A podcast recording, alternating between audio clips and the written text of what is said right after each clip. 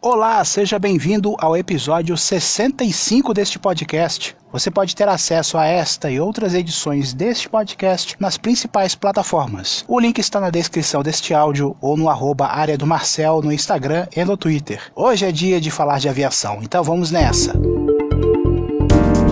Uma das maiores companhias aéreas do Reino Unido, a Virgin Atlantic, pediu recuperação judicial baseado no capítulo 15 dos Estados Unidos na última terça-feira, dia 4. Segundo nota oficial, a Virgin atendeu um pedido da Justiça do Reino Unido como parte da recapitalização da companhia. O processo foi aprovado pela maioria dos acionistas da companhia. O caso aconteceu poucos dias depois da companhia retomar seus voos comerciais depois de quatro meses de interrupção. A Virgin tinha exposição substancial aos segmentos chaves do mercado da aviação, os quais foram afetados pela crise. Primeiro, a companhia operava voos internacionais com aeronaves wide-body. Essas rotas foram diretamente afetadas pelos fechamentos das fronteiras e, por conta disso, a demanda simplesmente evaporou, o que causou danos imensos às finanças da Virgin. Segundo o que a companhia disse ao judiciário britânico, se a companhia não receber aporte financeiro ainda este mês de, de agosto, a companhia ficará literalmente sem dinheiro para se sustentar em setembro. A Virgin Australia, que é a co-irmã da Virgin Atlantic, já havia entrado com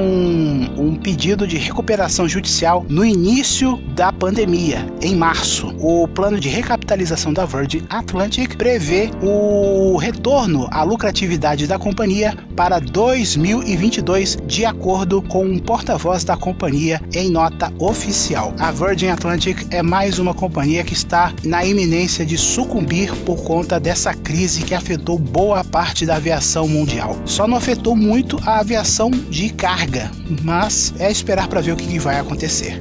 A Textron Incorporation, ou Incorporated, sei lá, anunciou na última terça-feira, dia 4, o novo King Air 360 e o King Air 360 Extended Range, modelo que faz parte da lendária família de turbohélices mais vendida no Brasil e no mundo. A aeronave é uma evolução do King Air 350i e com esta atualização oferecerá os mais recentes avanços tecnológicos no cockpit, uma cabine redesenhada e ainda mais conforto aos passageiros o modelo estará disponível no mercado americano ainda este ano e no Brasil em 2021. De acordo com o presidente da TAM Aviação Executiva, que é a principal representante da marca no Brasil, Leonardo Fiuza, há boas expectativas. Segundo ele, os modelos King Air representam 46% das vendas da empresa, por serem essenciais, sobretudo para o setor de agronegócio, devido à sua capacidade de transportar muita carga, versatilidade e o fato de decolar e pousar em pistas curtas e não preparadas, esses modelos já estão no gosto dos brasileiros e também dos spotters, e certamente o King Air 360 será muito recebido aqui. Uma das principais evoluções do King Air 360 é o Auto Throttle de série, gerenciando automaticamente a potência do motor desde a decolagem, fase de cruzeiro, descida e pouso. Outra atualização importante no cockpit é o novo sistema de pressurização digital, que ajusta automaticamente a pressão da cabine durante a subida e a descida, reduzindo a carga de trabalho dos pilotos e aumentando o conforto geral do passageiro. Com capacidade para até nove passageiros, o mais recente King Air oferece uma experiência, segundo a fabricante, ainda melhor do que o seu antecessor. Com a pressurização digital, a aeronave apresenta uma altitude de cabine de 5.960 pés a uma altitude de cruzeiro típica de 27 mil pés, mais de 10% menor quando comparado ao 350i. O interior do King 360 foi totalmente redesenhado e tem um visual com armários personalizados, novas poltronas, novas opções de cor e novo desenho das mesas e porta-copos. Se você quiser saber mais sobre o King Air 360,